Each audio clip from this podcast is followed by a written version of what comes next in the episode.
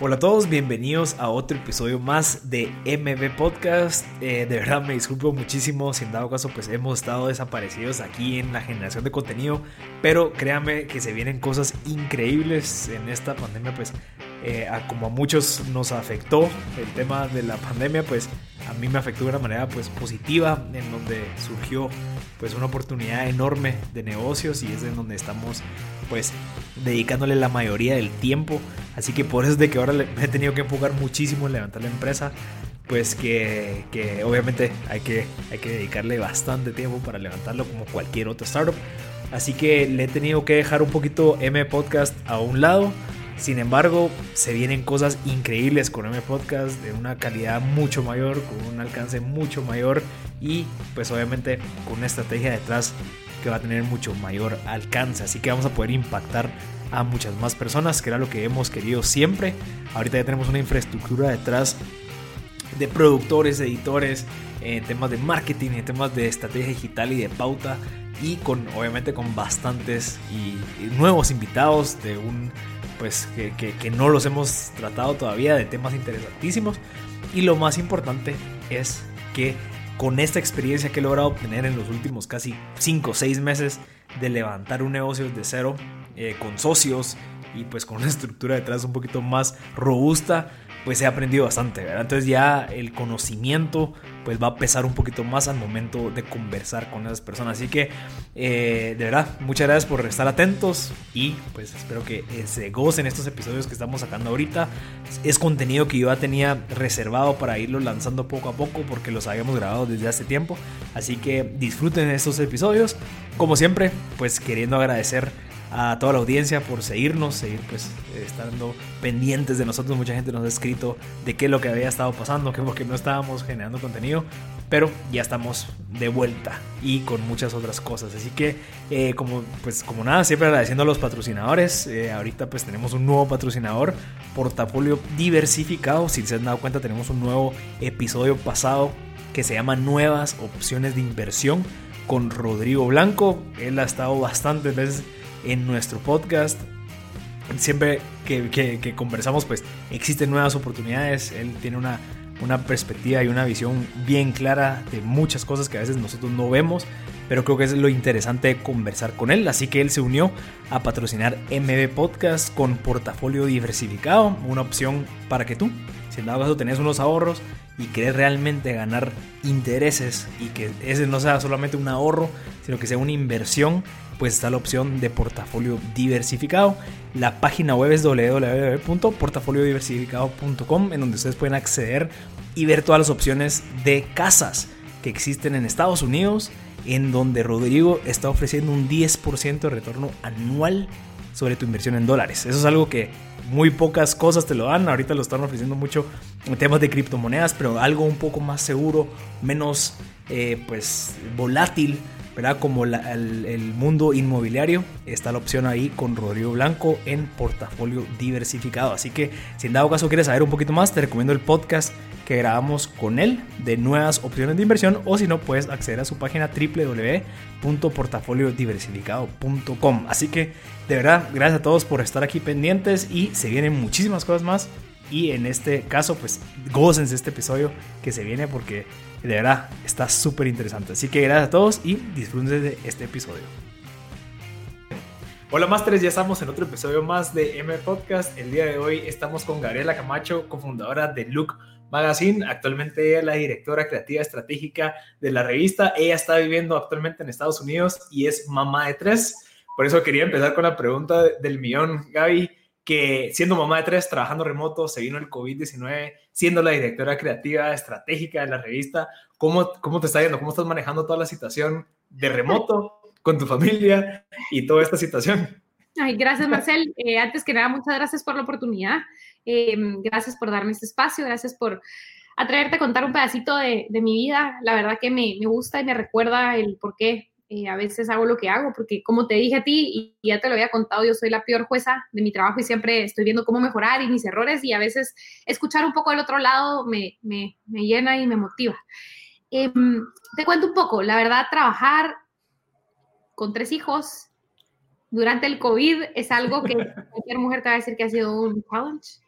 Em, realmente, te digo, he trabajado muy poco, he trabajado en las cosas importantes, em, que es algo que es una de mis, de mis como moralejas de, del coronavirus, ¿verdad? Y es que realmente es importante en tu día. Tenemos 50 pendientes, pero de esos 50, ¿cuáles realmente, cuáles tres son los que valen tus dos horas de trabajo, que es lo único que yo tengo tiempo para trabajar y me dedico a esos tres?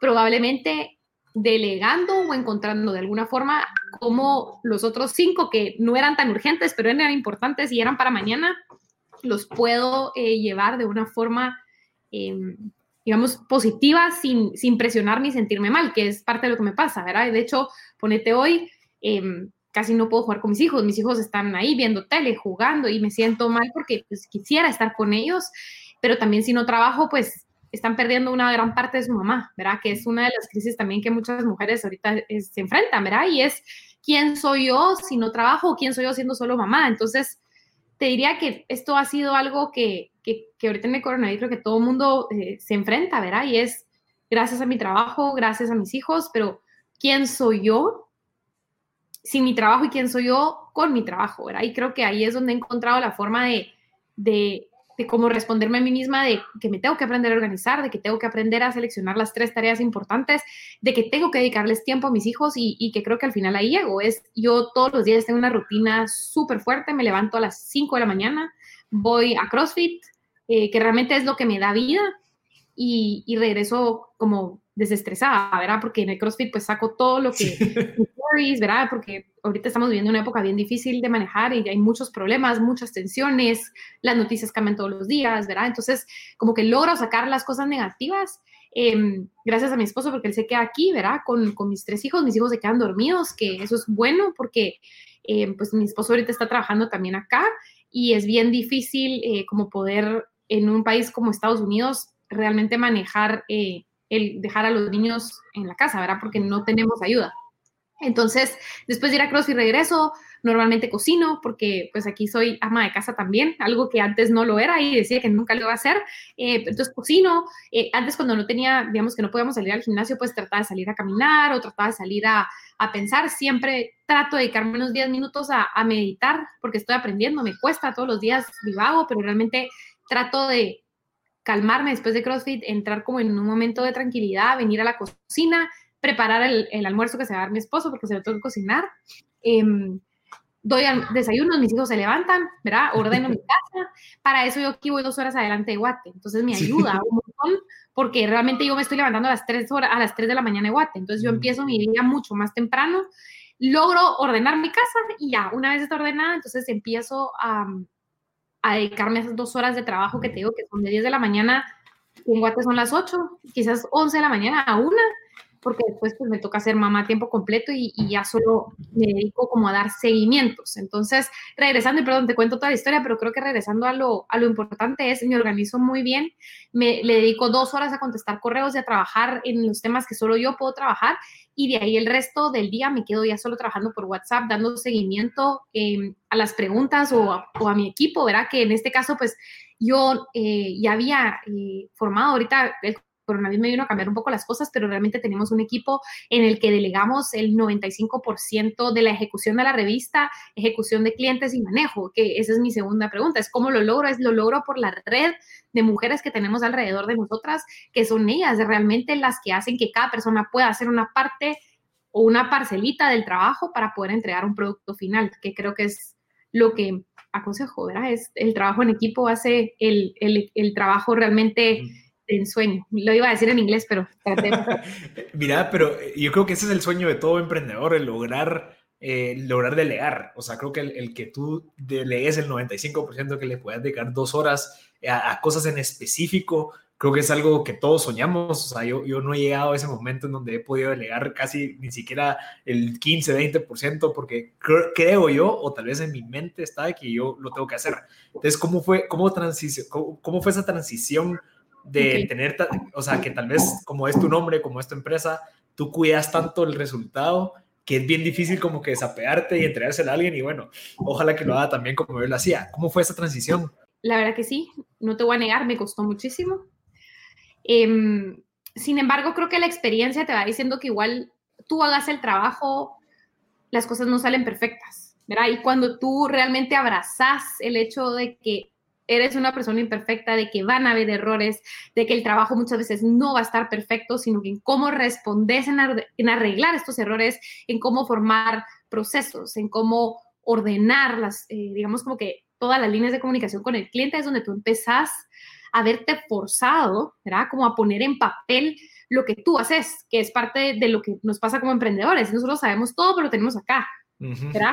Y crecer eso muchas veces eh, requiere mucho tiempo en donde tú te tienes que dedicarte a poner en papel lo que tú sabes. Entonces creo que todo empezó en el momento que contratamos a un equipo.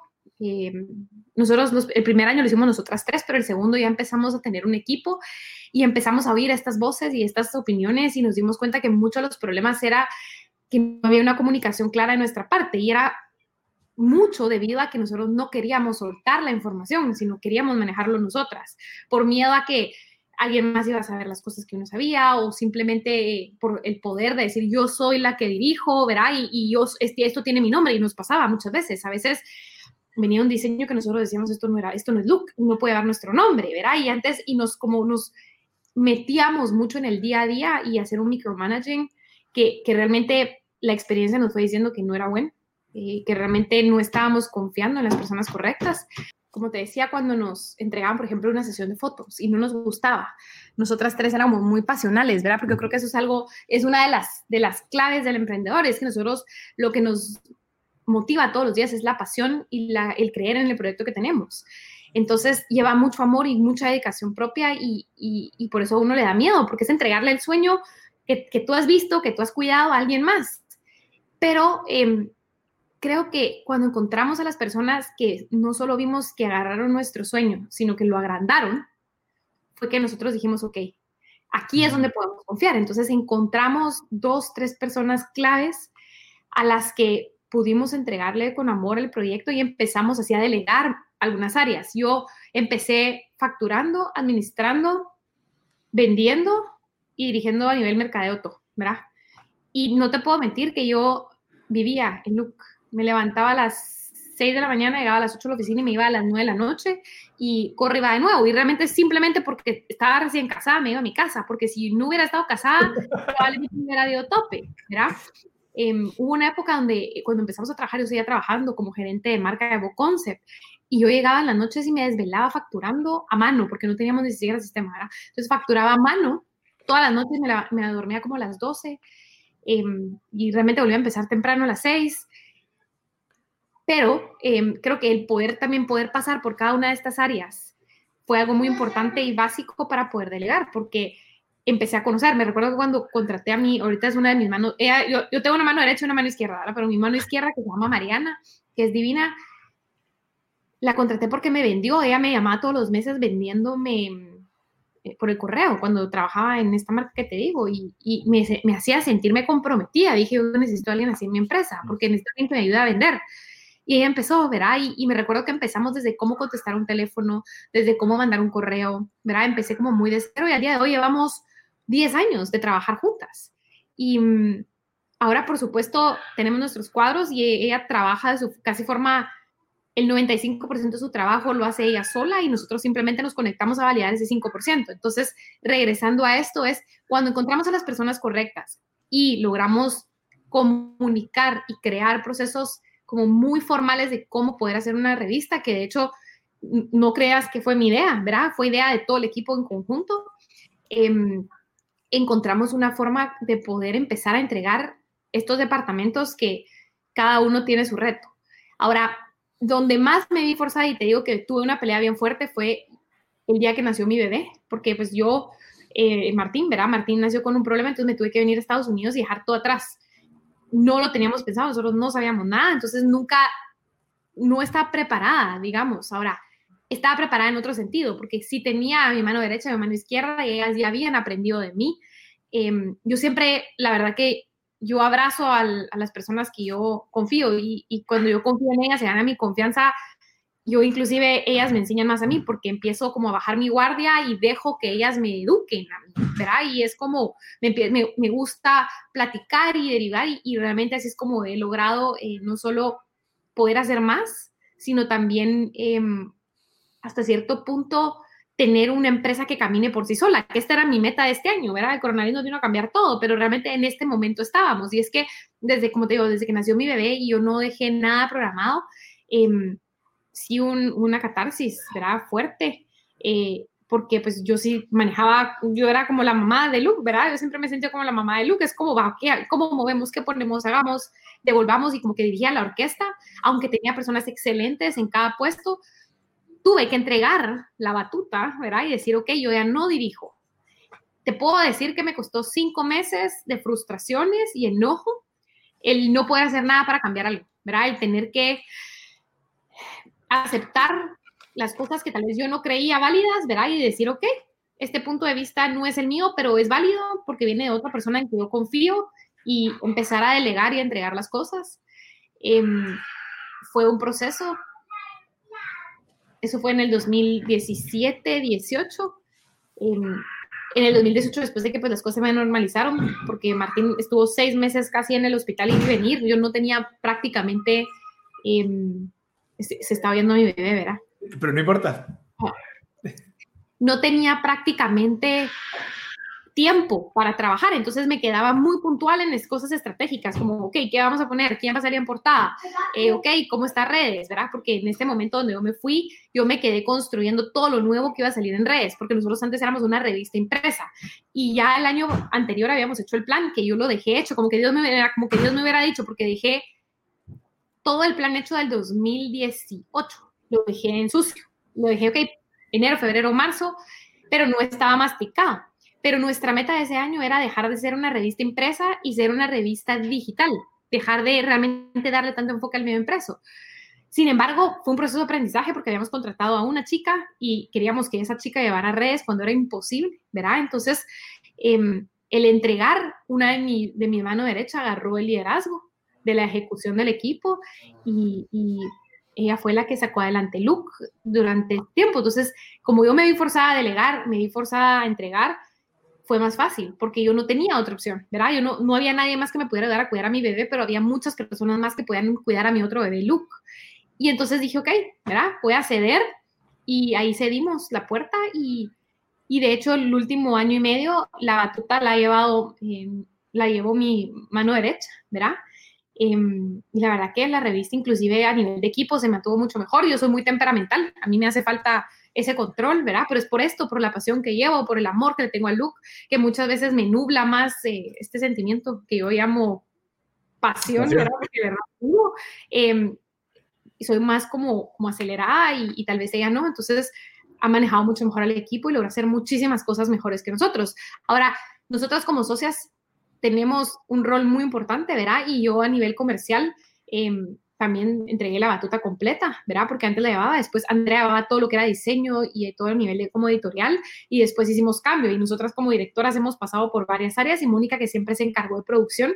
Entonces, a la larga siempre hemos tenido como un equipo nosotras tres hemos tenido un equipo que confiamos la una a la otra y lo que nos costó fue encontrar personas que pudiéramos confiar ajenas a nosotros. Y de hecho al día de hoy te digo que ellas somos mejores que nosotras, ¿verdad? Ya se mejoraron, nos, yo le digo mamar o realmente nos agarraron las cosas importantes y han mejorado mucho de lo que nosotros en un principio pensábamos que podíamos hacer mejor que nadie y nos vinieron a enseñar que no.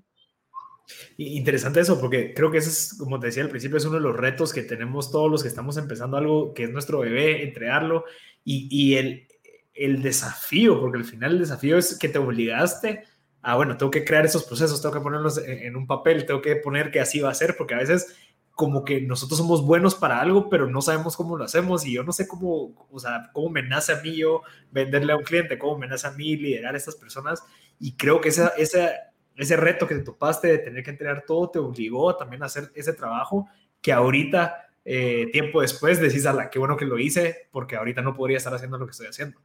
Y eso es algo que creo que todos soñamos.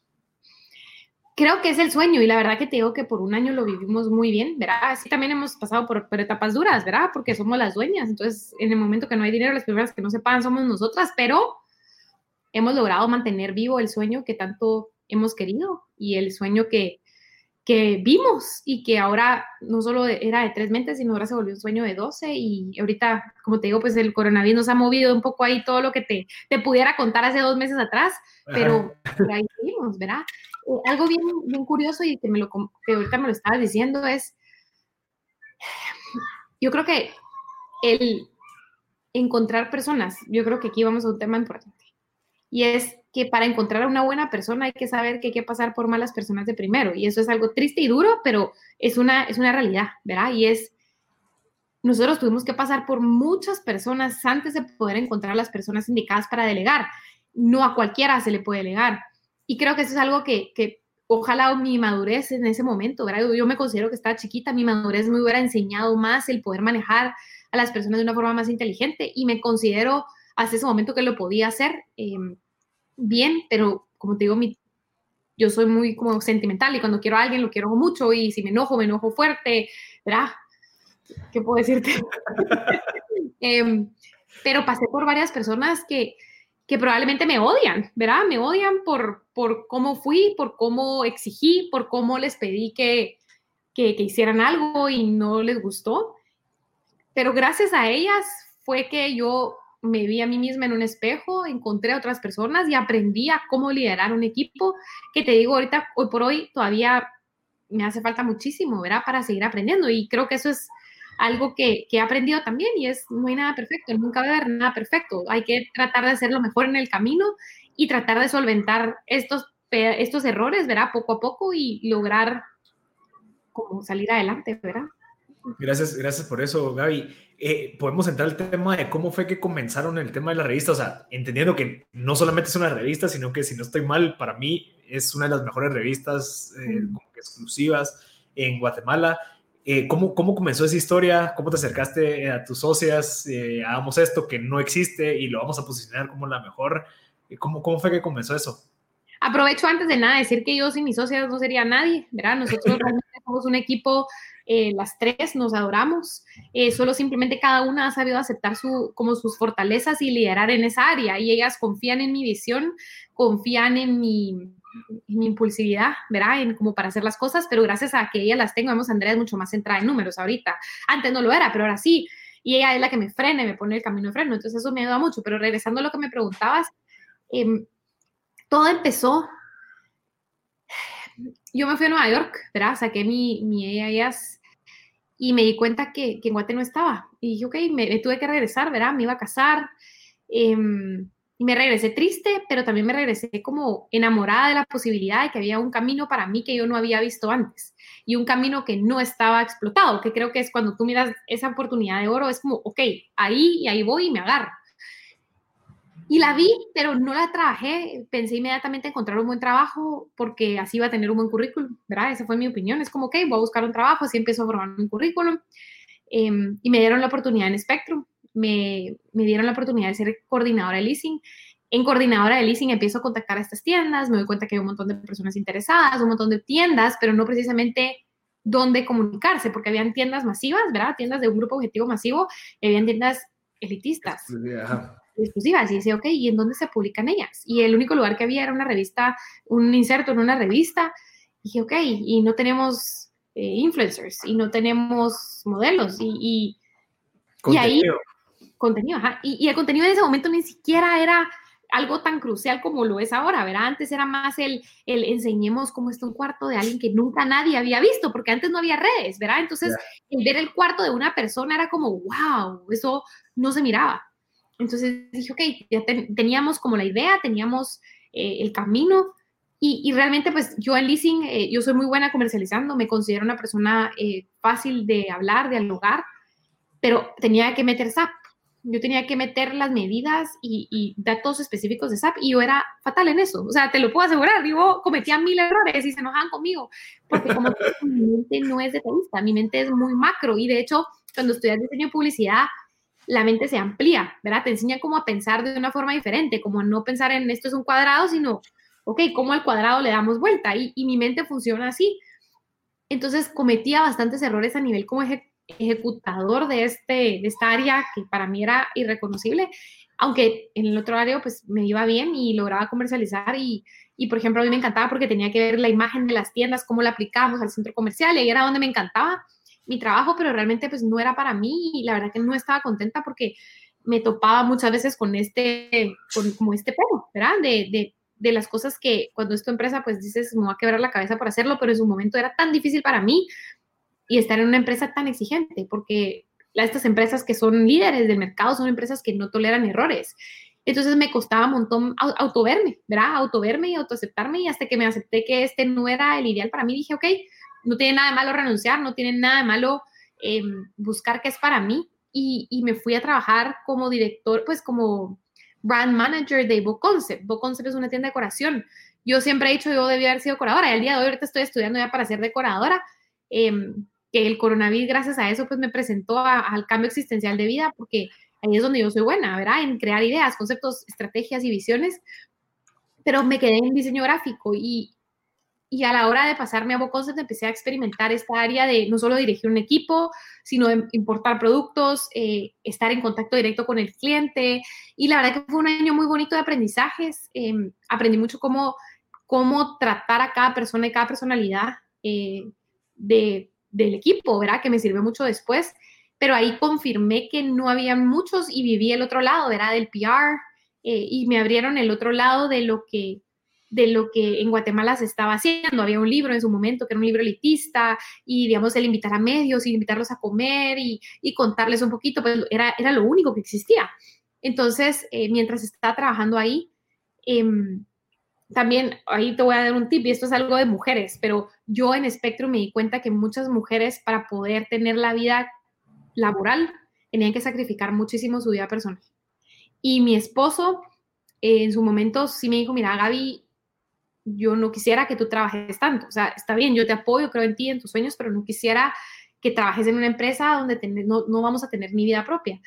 Y entonces me empecé como a enfrentar esta realidad que se enfrentan muchas mujeres y es, ok, ¿qué, qué voy a hacer? Estoy o sea, estudié toda mi vida, saqué buenas notas, me fui a estudiar maestría para venir y casarme y no aplicarlo, ¿verdad? Y entonces te empezás a topar con la realidad de lo que muchas veces a las mujeres no nos dicen, ¿verdad? Sino que te dicen, puedes alcanzar tus sueños, puedes trabajar, pero no te dicen, ok, ¿cómo vas a, a balancear tu vida? ¿Cómo vas a ser mamá y a la vez poder trabajar? ¿Cómo vas a ser una buena esposa? Y cumplir con todas las responsabilidades de tu trabajo, que ahora por supuesto te digo se puede, pero en su momento dije, ok, aquí hay un gran pero, aquí hay un gran reto y es cómo voy a poder hacer feliz a mi esposo y cómo voy a poder ser feliz yo si no trabajo, pero a la vez no tengo el tiempo suficiente para, para hacerlo. Que, y de hecho, si te das cuenta, nunca tuve tiempo, porque después me metí al entrepreneur, o sea, eh, aprendí a hacer look y nunca tuve, pero, pero me di cuenta en su momento y eso fue lo que me hizo decir, ok, tengo que hacer algo. Y ahí, cuando estoy viendo todas estas mujeres que fueron para mí líderes y me cambiaron la vida y realmente me di cuenta del potencial enorme que había en ellas, ¿verdad? Y cómo ellas lideraban y que me, me, motivaron muchísimo, fue que dije, ok, este no es mi trabajo, esto no es lo que me gusta, pero, pero yo tengo el potencial de ellas, solo que no en esta área, sino en esta. Y dije, ok, ¿cómo hago que esto pase? Y, y para ese entonces estaba Andrea. Andrea sacó una maestría en diseño editorial, Andrea y Mónica y yo siempre hicimos proyectos en la U juntas, nos llevamos muy bien y siempre dijimos no queremos nunca hacer nada juntas porque no queremos damnificar nuestra amistad, nuestra amistad de primero. Vimos a tres de nuestras amigas poner una sociedad y en el primer año se pelearon a muerte y no, no vamos a hacer eso, ¿verdad? Pero después también en este momento me doy cuenta y dije, ok, no hay una revista, yo necesito un trabajo propio. Tengo a dos amigas excelentes en lo que hacen. Andrea siempre diseñó, ella era súper pilas diseñando lo que es como a nivel editorial. Andrea es muy paciente, entonces lograba diseñar y hacía cosas divinas. Y Mónica hacía producciones de fotos, em, hacía producciones de fotos todo el tiempo, ¿verdad? Porque era maquilla. Entonces ella nos invitaba a nosotros y nos hacía modelar y nosotros felices nos vestíamos. Entonces dije, ok, tengo a dos mejores amigas que entre las tres podemos hacer algo. Yo tengo a los clientes, Andrea tiene el poder diseñar una revista y Mónica tiene eh, la posibilidad de hacer producciones, las llamé, ¿verdad? Y les dije, miren muchachas, estoy pensando en esto, ¿qué piensan? Y las dos dijeron, la mira Gaby, me encanta. Y realmente ahí fue cuando ellas se apoderaron, ¿verdad? Del sueño y, entre las tres empezamos a trabajar juntas este sueño que teníamos, empezamos a arrancar revistas. Em, como te digo, empezamos en la idea general, empezamos en el logo, en el nombre, armamos como que el brand book, Eh, y nuestra única meta era que la revista no pareciera hecha en Guate, que la idea era que la gente la viera, dijera, a la que cool, esta revista es diferente. Y, y gracias pues Andrea y Mónica, eh, porque en ese entonces yo empecé a trabajar en la otra marca, pues tuve que dejar como secundario look. Ellas se empoderaron, ¿verdad? Ellas se empezaron a sacar la revista y sacaron la primera edición. Hicieron la sesión de fotos, vendieron. Para eso me estaba casando. Mónica también se acaba de casar. Entonces estamos viviendo esta época de estás convirtiendo tu sueño realidad, ¿verdad?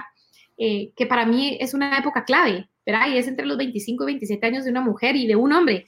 Pero es, ya te graduaste, ya finalmente tenés el trabajo que querías, estás empezando a ganar un sueldo, tenés como que la, la posibilidad de, de, de decir, ok, ¿verdad? Mis límites se expanden y, las tres agarramos esta posibilidad y, y, nos unimos en una visión clara, en una meta única y empezamos a trabajar en equipo. Y desde ahí nos vimos forzadas las tres a, a, delegar, ¿verdad? Porque dejamos bien claro que teníamos que ser impar para que siempre hubiera una mayoría y teníamos que confiar en que dos era la mayoría y le gustara o no le gustara la otra, pues tenía que aguantarse, ¿verdad? Y eso creo que fue de los primeros pasos que te digo que fue lo que nos motivó a delegar y a formar el equipo y fue así como un año después eh, Luke sale, ¿verdad? Y se publica.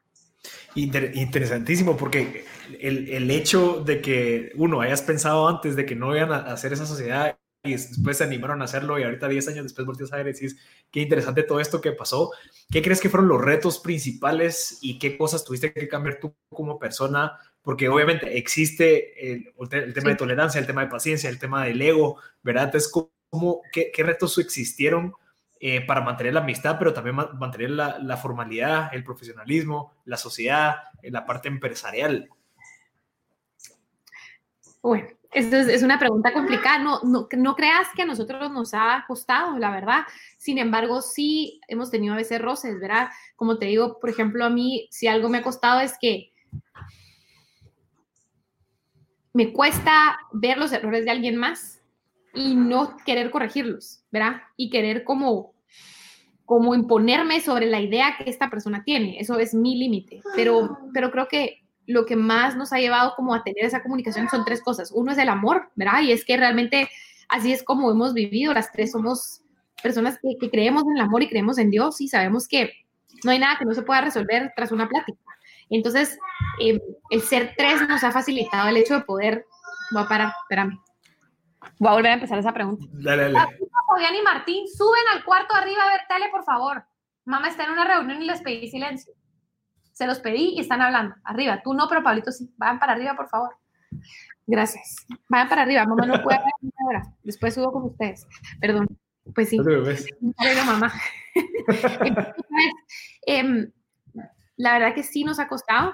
Eh, no es, o sea, no es cierto que nunca nos hemos peleado, ¿verdad? Nos hemos peleado tal vez unas cinco veces en toda la vida.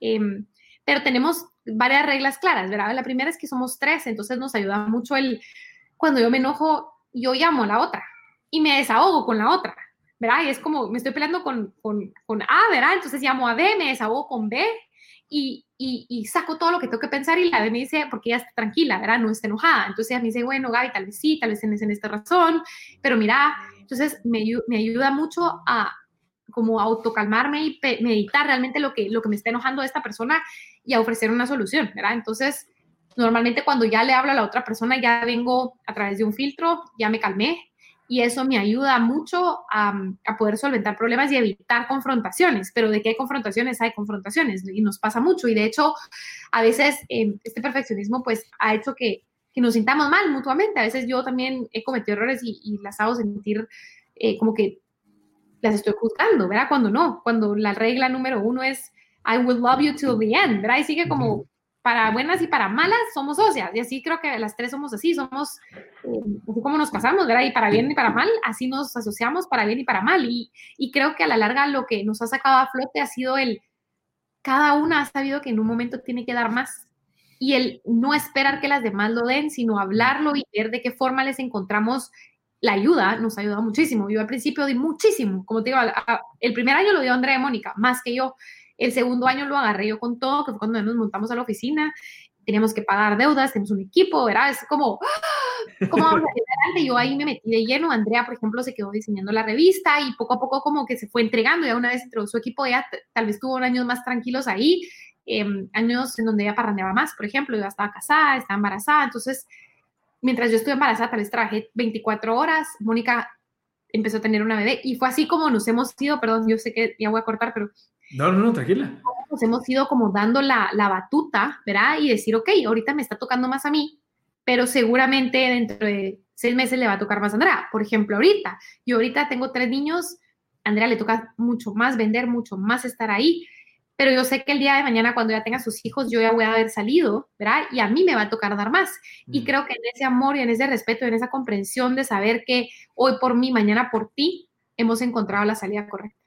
Y eso es lo, lo, bonito de tener buenos socios. Al final, para eso sirven los socios, en donde los tres están caminando hacia el mismo, la misma meta, la misma visión, y ninguno está esperando que el otro haga porque a mí me están pagando aquel. No, sino que es algo de ustedes. Y eso es lo valioso. Y por eso es tan importante escoger buenos socios, pues, para que no, sea, en estos momentos en donde tal vez tú tenés esa necesidad, entre a bater la otra persona y, y como, pero, pero sin tener que estárselo pidiendo, sino que solamente así funciona la sociedad. Sí, pero también creo que ahí está el punto, es hay que aprender a pedir, hay que aprender a, a, decir, mira, esto me parece y esto no me parece y necesito tu ayuda en esto. ¿Verdad? Que muchas veces también me he dado cuenta que es mucho los errores de la sociedad, es es que él debería de hacer, pero no lo hace. Y entonces si nos quedamos en ese debería, ¿verdad? Se quedan muchos como se van como creando como piedritas que ensucian el camino y que al final después explotan. Y ahí te decía, una también de las cosas importantes es que los socios deben de ser personas que, que, realmente aporten lo mismo que uno aporta. Y así es como uno debería de, de, escoger a sus socios, ¿verdad? No es un socio capitalista. Muchas veces hay un gran problema. El socio capitalista está viendo nada más dinero. Y en este caso, pues nosotros nunca pensamos en el dinero, ¿verdad? Siempre pensamos en qué podíamos dar y otorgar a la causa para después hacer dinero. Y que creo que eso nos ha funcionado también. No, no es el único camino y lo acepto, pero a nosotros nos ha funcionado. Mira, ¿cuáles son los retos eh, que, que, encontraron al querer posicionar una revista tan premium? O sea, en, en, un país en donde no existía, en donde tal vez el, el dinero, digamos, está en la parte comercial, en, en, donde, está lo más que lo que quieren ver todos y, y, y, no tanto en algo tan exclusivo. ¿Cuáles fueron los primeros retos que ustedes encontraron? De los primeros retos que encontramos fue que las grandes franquicias que manejan estas casas no confían en medios pequeños. Eh, ganarnos la confianza de franquicias fue un tema difícil. Eh, sin embargo, nos ayudó el hecho de que no había ninguna otra revista. Entonces, los mismos clientes fueron los que nos apoyaron a nosotros porque no tenían un canal para poder publicitarse. Y eso nos ayudó, pero eso te digo fue lo primero que nos costó. Dos, es uno de los retos más grandes que hoy por hoy mantenemos. Y es que nuestras tiendas no son tiendas que vendan millones, son tiendas que vendan un porcentaje y se dedican a un grupo objetivo y se dedican a un nicho y en ese nicho son exitosos. Pero lo que pasa ahí, ¿verdad? Es que tal vez no tienen el presupuesto que, que marcas masivas tienen para poder hacer eh, constantemente publicidad. Entonces nos tocó diversificarnos muchísimo y ofrecer a diferentes, diferentes productos para diferentes tipos de tiendas. En el momento, en el primer año empezamos, ok, Look Kids, Look Woman, eh, Look Decor, Look Men, y así fue como fuimos encontrando estos nichos de mercado que nos pudieran apoyar a sobrevivir. Y, y, digamos en temas del de, negocio, porque al final tú para poder acercarte a una de esas marcas tenés que ya tener una revista con audiencia y que valga la pena esa inversión. Entonces es como el huevo de la gallina, o sea, no tenés audiencia porque no has podido lanzar la revista, no has podido lanzar la revista porque no tenés audiencia. ¿Cómo, cómo manejaron ese, ese ciclo? Es que yo creo que aquí es donde te digo que nosotros no pensamos, ¿verdad? No, no, no hubo tiempo de meditar si era el huevo o la gallina, sino nos tiramos al agua y dijimos, vamos con todo, ¿verdad? O sea, por ejemplo, C. Santos, que era una marca guatemalteca, nos apoyó desde el principio, pero un Carolina Herrera se tardó un año, ¿verdad? En entrar con nosotros y en estar. Sin embargo, siempre tratamos de ser las partícipes de la marca, nos acercamos, tratamos de sacar a las dueñas, ¿verdad? Como para darles un exposure y que, y que testearan lo que era en su momento, hace cinco años atrás, salir en la revista y ver los resultados que la revista les pudiera dar. Y creo que, como te digo, pues no lo pensamos, nos tiramos al agua, nos ha costado ocho años de nuestra vida salir adelante de, esa piscina gigante a la que nos tiramos, pero, pero no, no te puedo decir que lo planeamos, ¿verdad? Simplemente seguimos nuestro corazón y dijimos, ok, demos lo mejor que podamos con las marcas que nos den la oportunidad. Y así fue como poco a poco se nos fueron acercando todas y al día de hoy, pues, trabajar con un Tommy Hilfiger, que en su momento era imposible, ¿verdad? Para nosotros ya es rutina y de hecho preferimos porque, pues, es más fácil, ¿verdad? Etcétera, etcétera. Mira, eh, me dijiste ocho años, se tardaron ocho años en llegar a un punto de equilibrio. No, punto de equilibrio no, pero sí en llegar a un orden. Ya nos tardamos como, a ver, punto de equilibrio tuvimos desde el tercer año. de hecho, te cuento, nosotros nunca hemos ganado ganancias, siempre hemos ganado un sueldo, algo importante, ¿verdad? Entonces, de esa forma, Luke siempre ha pagado o ha llegado al punto de equilibrio porque no solo hemos pagado punto de equilibrio, sino también nos hemos pagado nosotros sueldos constantes todos los meses. Em, algo que ahorita si hiciera un negocio nuevo lo cambiaría, para que sepas, pero, pero en su momento lo hicimos así porque pues teníamos que trabajar y teníamos que vivir de algo. Pero eh, nos costó, yo te diría que unos tres años, llegar a un punto en donde entendíamos nuestro mercado. No llegar a un... Es que para mí el punto que libro lo llegamos desde que, desde que teníamos las metas claras de ventas y llegábamos a vender y los veces buenos compensaban a los malos y pasamos unos tres, cuatro años llegando a tratar de estar en punto de equilibrio, ¿verdad? Te puedo asegurar que el quinto año llegamos 100%. En el quinto año Luke pagó todo, ¿verdad? Siempre jineteamos dinero, porque yo creo que eso todas las empresas lo hacemos, pero realmente al final de año, pues teníamos ganancias. Y de hecho, los últimos dos años ya empezamos a tener una ganancia que nunca vimos palpable, ¿verdad? Pero, pero se le reinvirtió el negocio y, a nivel como em, laboral, la carga se como que se estabilizó, ¿verdad? Perdón que me tardé, pero, pero sí es una de las cosas que tú me preguntas, ¿cómo, cómo ahorita hay que ir cambiando, ¿verdad? Y nosotros hemos tenido que cambiar todos los años para permanecer siendo el líder del mercado, que eso es otra de las cosas que tú me decías, es, ese reto no solo llegar a estas marcas, sino de mantenerte ahí, es matador. Y es parte de lo que nos ha pasado estos últimos dos años, y es que llegamos a, a decir, ok, hagamos paz, hagamos paz con no ser las primeras en hacer los GIFs que están de moda, ¿verdad? Y hagamos paz con no ser las primeras en sacar... Eh, e-commerce, por ejemplo, ¿verdad? Sino démosle tiempo al tiempo y a nuestro equipo de procesar cada cosa y, enfocarnos en las cosas claves y, en vender lo que tenemos que vender para llegar. Y, fue así como Lux se estabilizó, ¿verdad? Y fue como nosotros logramos entregar la batuta y salirnos de la ejecución diaria y quedarnos a nivel estratégico. Aunque Mónica eh, estuvo hasta el año pasado todavía en producción, eh, que es una de las áreas como tácticas, producción siempre se ha como delegado en un área externa de la revista, que este año pues hicimos cambios, pero, pero gracias a que nosotros nos salimos de la ejecución se permitió em, el tiempo. Mira, ah. Dale, dale. Ya, ahí está, ya, es que se veía el chorro, perdón. no, pero fíjate que no se escuchaba tanto. Ah, qué bueno. Le, damos otra vez. Va, yo tengo una pregunta ahorita, solo voy a apuntar el tiempo. Mira, eh, eh, estabas diciendo que no volverías a hacer el tema de que tu emprendimiento solo sea por medio de, salario, sino que por ganancia. ¿Por qué, por qué, ese, esa, por qué llegaste a esa conclusión? Ok, hay varias formas de por qué lo hicimos así. Uno es que es la forma en que hemos logrado aceptarnos como socias con nuestras debilidades. Y es, demos lo que demos, todas ganamos igual. No hay pierde. Aunque lloremos, aunque hagamos derrinche, aunque la otra trabaje 300 veces más, todas ganamos igual. Y entonces eso mantiene una equidad y nos da em, como un balance en el sentido de que, ok, tal vez yo no estoy trabajando tanto, pero voy a ganar lo mismo. Así también trae problemas, así también trae prácticas, pero eso creo que ha sido lo que nos ha permitido em, como dejar de esperar un resultado mágico, sino dejar que las cosas fluyan, porque nos han dado, o sea, hemos ganado nuestro sueldo, ¿verdad? Tal vez no el sueldo de trabajar en una em, empresa multinacional, pero, pero hemos tenido la oportunidad de tener nuestro tiempo, de ganar nuestro sueldo y de hacer nuestro sueño realidad, que a la larga eso para mí ha sido el reward más importante, ¿verdad? Y es la idea de Look funcionó, existió, aquí está y, y es palpable y real. Ahora, respondiéndote a lo que me decías, y perdón, como te digo, me encanta hablar, eh,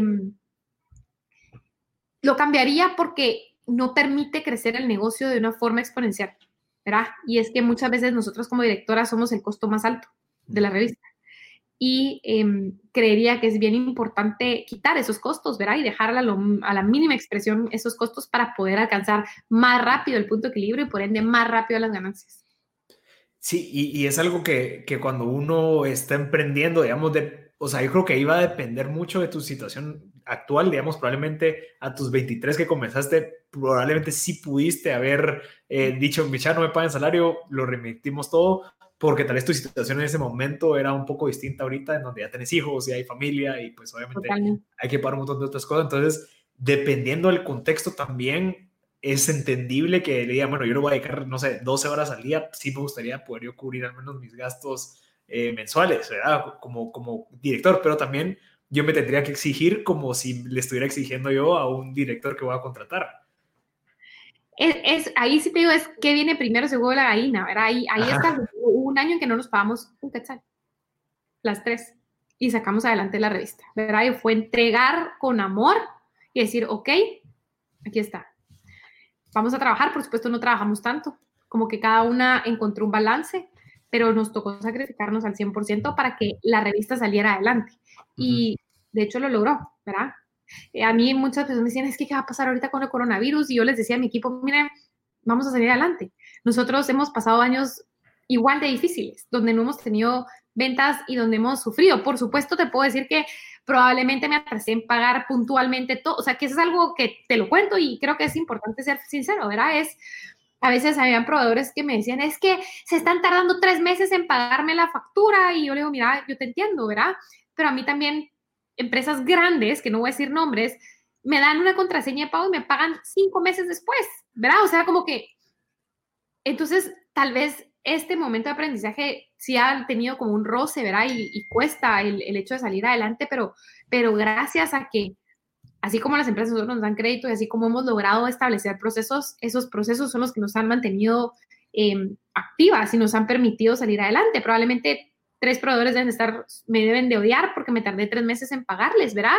Pero, pero yo he aprendido como decir, ok, ¿verdad? O sea, estoy tratando de hacer lo mejor posible para todos mientras paguemos el 100%, mientras no les quedemos mal a nadie, mientras cada persona que esté en Look se vaya bien pagada con su tiempo y cada persona que esté en Look agradezca su trabajo y aprenda, me siento contenta. Y ahí es donde tengo como que tal vez llega un punto en donde ya no te importa ser perfecta, donde ya no te importa...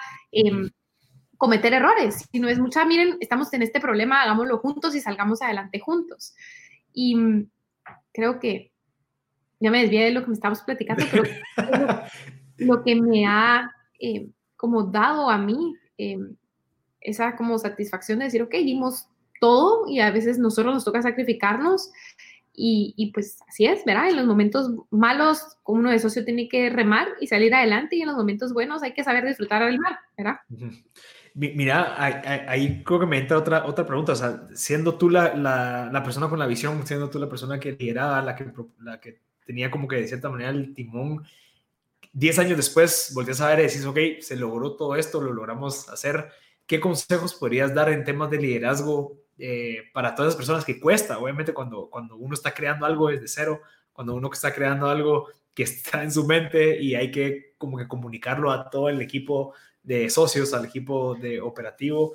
¿Qué consejos crees tú que te hubieran gustado que te dieran cuando comenzaste a implantar o plantar esa, esa visión en la gente, pero también como que en temas de comunicación, en temas de liderazgo directo? Una de las cosas que más me costaron a mí fue aceptar que yo no podía tomar decisiones sola. Porque cuando uno está metida en el día a día y tener socios, uno quiere tomar las decisiones ahí, en ese momento decir, hagamos las cosas. Y creo que cuando encontré en mis socias el primer filtro para tomar decisiones y me regí en aceptar su voluntad y en, decir, ok, vamos a hacer lo que ellas quieran y ceder ese deseo, ha sido donde como, como socias hemos encontrado el mejor camino ambas. De hecho, por ejemplo, Andrea y yo estamos todos los días, nos hablamos siempre. Andrea y yo vemos negociaciones, ok, ¿qué vamos a hacer? Perfecto. ¿Cuánto vamos a cobrar? ¿Cuánto vamos a poner? Antes eso lo hacía yo. ¿verdad? Pero muchas veces, si yo tenía cariño con esta persona, entonces no le quiero cobrar, ¿verdad? Como que todo esto pasa. No sé cuando hay dos personas pensando en frío, aunque yo tenga este amor por esta persona o quiero ayudarla o le quiero regalar un post, por ejemplo, que a veces me pasa, es como, ay, la quiero ayudar. Andrea me dice, no, Gaby, no. Y eso pues nos ha ayudado. Entonces el hecho de poder aceptar que yo no tengo la decisión final, ha sido de las grandes lecciones que en los últimos años he aprendido. Eso sería uno. Dos, es que liderar, el, el buen líder lidera con ejemplo, no con palabras. Y, y el poder autodominarse uno mismo es lo más difícil. Pero si uno lo hace, no tiene que enseñarle a nadie más porque la gente lo ve, lo mira y te mira a ti haciéndolo, entonces por ende ellos aprenden sin tú tener lo que decir. Es como cuando uno es mamá, ¿verdad? Tus hijos aprenden de lo que haces, no precisamente de lo que decís. Y es lo mismo en la empresa. Entonces, creo que el primer paso para liderar bien es autodominarse y autoliderarse uno mismo en el camino correcto. Em, saber aceptar que, la visión de uno no es la única, eh, aceptar las otras visiones como válidas y propias. Y quizás tres es saber tomar decisiones en grupo, o sea, darle el poder a tus empleados de, de hacer su trabajo y de hacer lo que son buenas y, y escucharlas, ¿verdad? Interesante, Gaby. Mira, e, excelente. Creo que nos has dado bastante contenido valiosísimo de, de tu experiencia de 10 años, o sea, siendo mamá de 3, eh, viviendo remotamente. levantaste una revista súper, súper conocida aquí en Guatemala. Bueno, levantaron ustedes como socios, ha logrado manejar la, la, sociedad. No sería Luke sin nadie, o sea, las tres, cada, cada una de nosotras le ha dado a Luke algo súper importante. Y de hecho, hoy que estoy afuera, ¿verdad? Me hacen falta ellas dos para muchas cosas. Ahorita mi vida está cambiando y a veces quisiera sacar otros proyectos y me doy cuenta de, de, de lo que me hacen falta. Ellas en, lo que antes teníamos o en lo que tenemos en Luke para hacer otras cosas. ¿verdad? Entonces, eso sí, lo espero dejar claro porque... Sí, no, igual, o sea, el hecho que, que, las traigas siempre y que le tengas tanto precio es algo valiosísimo, un, un, ejemplo perfecto de que sí existen esas buenas relaciones en sociedad que pueden ser amigas, eh, que pueden tener amor y todo esto involucrado. Entonces creo que es un ejemplo excelente. Para poder terminar, Gaby, ¿me recomendarías algún libro o algo que te haya servido a ti eh, en esa trayectoria de, 10 años emprendiendo? Hmm, buena pregunta. Me encanta leer. Leo un montón. Estoy pensando en mis libros favoritos. Te voy a contar algo, esto es de nivel personal, tal vez algo que me, ha pasado y, tal vez quisiera aprovechar y decirlo, es que cuando encontré la forma de delegar en mi equipo me di cuenta que, quién era yo, ¿verdad? Y es quién soy yo sin Luke. Porque cuando uno empieza tan joven en un proyecto y entrepreneur, y, ahorita voy a llegar a, a, mi libro, pero de ahí viene, dejas de ser tú para ser la persona que a través de tu proyecto sos. ¿A qué me refiero? Por ejemplo, Gaby Camacho sin Luke, ¿quién es? Yo ahora la conozco, antes no. Antes yo vivía, soñaba, comía look y yo, la gente me miraba y automáticamente me asociaba look, pero realmente dónde estaba em, la, el ser y el ente de Gaby Camacho sin la revista y sin toda la carga del equipo, ¿verdad? Y, de, y del día a día, no existía. Y creo que cuando, si le puedo dedicar o recomendar a alguien un libro, eh, o especialmente a las mujeres. Yo sé que aquí en este caso a los hombres, pero hay dos libros que me vienen ahorita a la memoria que me parecieron muy, muy buenos. Em, el primero se llama Dear Madame President. Ah, eh, Dear Madame President. Ahorita en el tiempo que estamos va a sonar, pero es un libro chiquitito. Y es el libro que escribió em, la directora de la campaña de publicidad y comunicación y de la campaña de Hillary Clinton. Mm. Y ahí habla cómo Hillary Clinton perdió la campaña por querer tratar de demostrarle a Estados Unidos que ella era igual que un hombre. Mm. Y no se centró en tratar de ser mujer y en exponerse, ¿verdad? Como mujer. Por ejemplo, llorar, ¿verdad? Algo tan, tan común en todas las mujeres del planeta Tierra. Eh, ella trató de nunca llorar, trató de siempre de enseñarse que era fuerte y, y, y ella la ironía es que, que a las mujeres se nos han olvidado que liderar siendo mujeres es más valioso que liderar tratando de ser hombres. Mm. Porque si lideramos con amor, si lideramos, em, nosotros como mujeres contamos historias, por ejemplo, eh, nos gusta investigar, nos gusta, em, no sé si has visto, hay un, bueno, ahorita se me olvidó el nombre, así que eh, hay una obra que se me olvida el nombre, que te enseña las muestras de diferentes entre cómo son los hombres y cómo son las mujeres, ¿verdad? Los hombres son cazadores y las mujeres son recolectoras. Entonces, esas son la naturaleza humana está hecha así y las mujeres tienen este como instinto adentro. Y realmente este libro me, me llevó... El cavernícola, no. ¿Qué manda? El cavernícola se llama. Ah, el cavernícola, cabal, una de las... esa, ese, esa, esa obra más este libro me hicieron cambiar mi forma de liderazgo.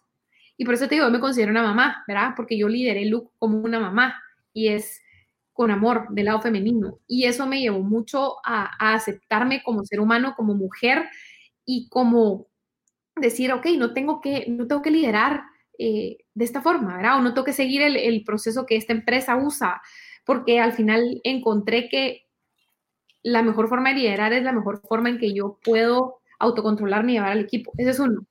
Ahora, me agarras un poco, porque es que estos últimos dos años de mi vida han sido mucho como encontrarme a mí, a mi persona, como, como sentarme realmente con este ser que mira, sino con la figura de, de, la directora.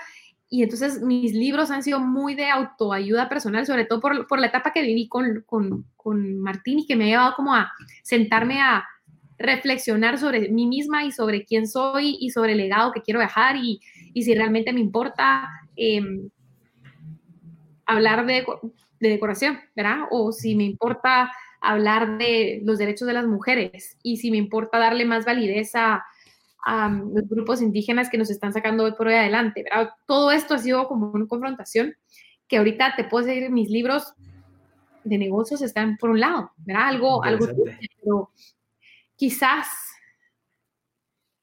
mira, me dejas casi No, pero, pero igual, fíjate que, que está súper bien. O sea, de verdad, créeme lo que yo ahorita llevo dos años haciendo esto, emprendiendo, y a los dos años yo también me estoy cuestionando un montón de cosas en donde ya mi prioridad no es tanto, ah, que voy a aprender a mercadeo, voy a aprender finanzas, sino que es más cómo realmente me puedo conectar conmigo mismo entender si realmente estoy contento, si no me estoy solo llevando por, por el momentum y que como ya me, ya me, ya me dicen Marcel es podcast, Marcel es esto, entonces yo ya soy esa persona ya me metieron en ese cajón y a veces yo digo, ¿será que de verdad yo, eso es lo que me apasiona? ¿Será que realmente no me gusta eh, hacer otras cosas? ¿Será que no debería estar trabajando para una empresa? Surgen esas dudas, ¿verdad? En donde te cuestionas, en donde dices, bueno, ¿será que de verdad esta narrativa que se creó se creó por todo lo que la gente está diciendo y por lo que yo estaba haciendo, pero no es la que yo quiero. O sea, es entendible lo que me estás diciendo, de verdad, yo, yo, yo lo, comparto bastante. Sí, te puedo asegurar, yo eso es lo que he leído. Ahorita cabal estoy leyendo My Purpose, ahí, te, te, lo puedo mandar para que lo saques, pero en eso he estado los últimos dos años de mi vida, es en replantearme realmente eh, mi legado, no solo a nivel familiar, ¿verdad? Y como mamá, sino mi legado a nivel de decir, ok, Gaby Camacho va a dejarle al mundo esta semillita, pero, pero realmente será que esta semillita es lo que yo quiero, ¿verdad? Y, y, te digo ahorita, ahorita cabal, nosotros este, este año sacamos entre Chapinas 2. Sí. Y estamos cambiando look dentro de estos cambios que siempre hacemos, estamos cambiando look. Eh, a propósito, lo hemos venido durmiendo. Antes teníamos portadas todos los meses. Eh, sin embargo, pues creemos que el momento en el que está pasando el mundo y que lleva ya varios años está sobresaturado las redes, ¿verdad? Entonces no permite contar una historia que realmente se, se aprecie. Se, se mira, pero no se aprecia, no se valora. Eh, los medios impresos, aunque la tendencia va para abajo, cada vez dentro de pronto va a venir para arriba, porque las personas, después de estar tan metidas, y ahorita el coronavirus te lo puede asegurar, es ya no aguantan estar en redes ni en computadora y uno necesita salirse de ahí y, y regresar al presente, ¿verdad? Y una revista te trae al presente. Entonces, nosotros sabemos eso y lo hemos estado como como adormeciendo para que en el momento correcto vuelva a salir y, realmente se aprecien esas historias que son valiosas y no se maquilen, porque eso es parte de lo que está pasando, ¿verdad? Es el content marketing vino a apoderarse, pero a sobresaturar tanto que ya nadie se saborea el sabor de una buena historia. Entonces, em, en este libro nos tocó como despedirnos de, lo, de esta era, ¿verdad? De lo que hicimos como look, y, yo dije, me puedo ir tranquila sabiendo que, que Luke como que enmarcó un momento de la historia en Guatemala en donde las mujeres nos atrevimos a hablar, en donde las mujeres nos, nos atrevimos a liderar y donde las mujeres nos atrevimos a decir, ok, nos vamos a apoyar entre todas y vamos a sacarnos adelante. Y dije, ese legado, yo me siento feliz con ese legado. Y ese legado me da más a mí que seguir ganando un sueldo, por ejemplo, o trabajar en una empresa multinacional. Digo, ok, todo lo que coseché valió la pena en dejar un legado así porque al final se va a quedar. O sea, Luke, primero Dios es una marca que exista por siempre, pero esta época que tuvimos se va a enmarcar y yo le llamo en la época en la mujer se creyó en ella misma, ¿verdad? La mujer se vio a ella misma y decidió en Guatemala sobre todo motivarse a ella y a otras a salir adelante. Y por eso es que hay grupos como MEG, ¿verdad? En donde es tan bonito el el poderte empoderar de las otras que están haciendo, porque antes no existían esos grupos, antes las mujeres no nos autoapoyábamos, las mujeres no buscábamos redes, ¿verdad? Y aunque yo he estado alejado, como te digo, dos años de, todo esto, porque me he mantenido alejada de, de todos estos grupos, cabalmente porque necesitaba separarme y autoexistir sin definirme a través de ellos. Y yo, tú no me podrás decir, y creo que estás segura, es una vez empezás con un proyecto igual cuando sentís todo el mundo quiere estar contigo y todo el mundo, y estás para todos, pero no estás para ti. Y realmente estos dos años he estado para mí, para mis hijos, y, creo que eso me ha fortalecido en el hecho de decir, ok, este, este legado que dejé me gusta, ahora construyamos el legado en el que yo como Gaby Camacho probablemente le quiero bajar al mundo, que probablemente va a ser otro. Qué increíble. No, gracias, porque creo que ahorita me, me diste una buena guía en que no estoy mal, de verdad, estar en ese cuestionamiento y, ese, y eso debería ser algo constante, asumo yo, en donde te tienes que estar cuestionando si realmente lo que estás haciendo ahorita es lo que quieres estar haciendo y, si en dado caso sí, buenísimo, entonces, ¿qué más puedo hacer para eso? Pero el hecho de que te, des cuenta, que te tomes el tiempo en pensar y decir, bueno, ok, realmente esto está bien, lo estoy haciendo bien, lo estoy haciendo por el propósito correcto, o solo lo hice porque me dijeron, o solo lo estoy haciendo por la plata, o sea, eh, creo que ya, ya estamos en un momento en donde somos lo sumamente conscientes de poder alinear esas dos, ¿verdad? Tu propósito con lo que tú quieres de verdad, eh, con lo que estás haciendo, con el impacto, etcétera, etcétera. Entonces creo que es muy valioso lo que nos estás diciendo, Gaby. Y, y si me puedes pasar el listado de los libros para poder recomendarlos ahí. Con muchísimo gusto. Está metido, como te digo, mi mente cero, no guardo, yo no guardo, yo, es parte de la debilidad de ser mamá, ¿sabes? Y, y, de manejar tantas cosas. Es que yo ya no guardo en tabletitas, sino tu, que... Tu disco duro ya está... A me siento mal. Y encima todo el inglés, que ahora pienso en inglés y en español, me ha dejado, pero, yo te los mando con mucho gusto. Gracias, Gaby, de verdad, por tu tiempo, súper valioso, tu historia, tu trayectoria. Y no sé si, bueno, hay, hay, varios videos tuyos en YouTube en donde pueden conocer más de tu historia, más de tu trayectoria. Eh, te pueden seguir en Instagram, súper bonitos tus hijos, todo lo que estás haciendo. Gracias, ahora, ahora me considero una mamá Instagramer. Eso me da tiempo de hacer, la verdad. Creo que y, te, voy a despedir con algo. Es bien difícil quitarte el tag de ser una mujer emprendedora, con una empresa trabajadora y, con una revista de moda. Y cuando te topas y, te ves a ti misma, ¿verdad? Y te ves ya no de 23 años, sino de 33 años, y te das cuenta que ya no sos esa, esa, esa, esa mujer. Yo no, no voy a decir niña, pero yo era una niña a los 23 años. Te das cuenta que que no todas las personas lo aceptan y no todas las personas de la noche a la mañana lo van a ver. Entonces mucho lo que estás viendo en mi Instagram es la transición entre quién era a quién soy, que eso solo pues yo lo conozco, pero por eso gracias que lo digo porque me gusta mucho. Ahorita estoy tratando de construir un Instagram que, que hable mucho de, de esta como autorrevelaciones que estoy teniendo y, y, de estos cambios que pues Martín me trajo en mi vida y cómo realmente encontré que, que mi vida es más bonita simple. Y cómo ahora me disfruto más las cosas pequeñas y las cosas em, esenciales, ¿verdad? Que antes que me han hecho más feliz. Entonces, si me quieren seguir, yo feliz de la vida comparto. Solo de plano baste, va más de, voy a hablar de MOA, voy a hablar de niños y voy a hablar de corazón porque... no, importa, así es. No, pero gracias Gaby, de verdad por tu tiempo. Espero que a la gente que esté escuchando les sirva. Si en dado caso quieren poner un su emprendimiento, pues sí, lleva 10 años para sentirse así, pero creo que es una trayectoria que se tienen que gozar. Definitivamente por eso es tan importante que encuentren algo que les guste, que agregue valor y que se sientan apasionados, porque 10 años después es bastante tiempo. Es bastante tiempo. Y creo que ahí, está, ahí lo dijiste. Emprender no es tener un negocio para generar dinero. Para saber emprender y realmente tener éxito emprendiendo, tenés que tener la visión y el amor de lo que querés hacer, que sea más, perdón, eso no lo, no, lo dije bien, pero para mí es, la visión y el amor deben ser más fuertes que el deseo de generar dinero para que realmente un emprendimiento salga adelante. Sí, la plata es consecuencia de esa unión, ¿verdad?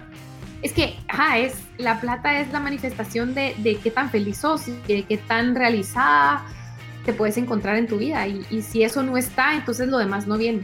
Que creo que eso es que viene primero, huevo la gallina, pues lo primero en este caso, ¿verdad? Es la pasión y el deseo de, de dejar algo. Interesante. Gracias, Gaby, de verdad por tu tiempo y espero pues, poder saber de ti, a ver qué pasa en esta situación y cómo salimos adelante. Ay, no, muchas gracias, Marcel. mucho, pero gracias por la oportunidad. Yo cuando quieran feliz de la vida, siempre que por aquí queda la. Gracias, Gaby.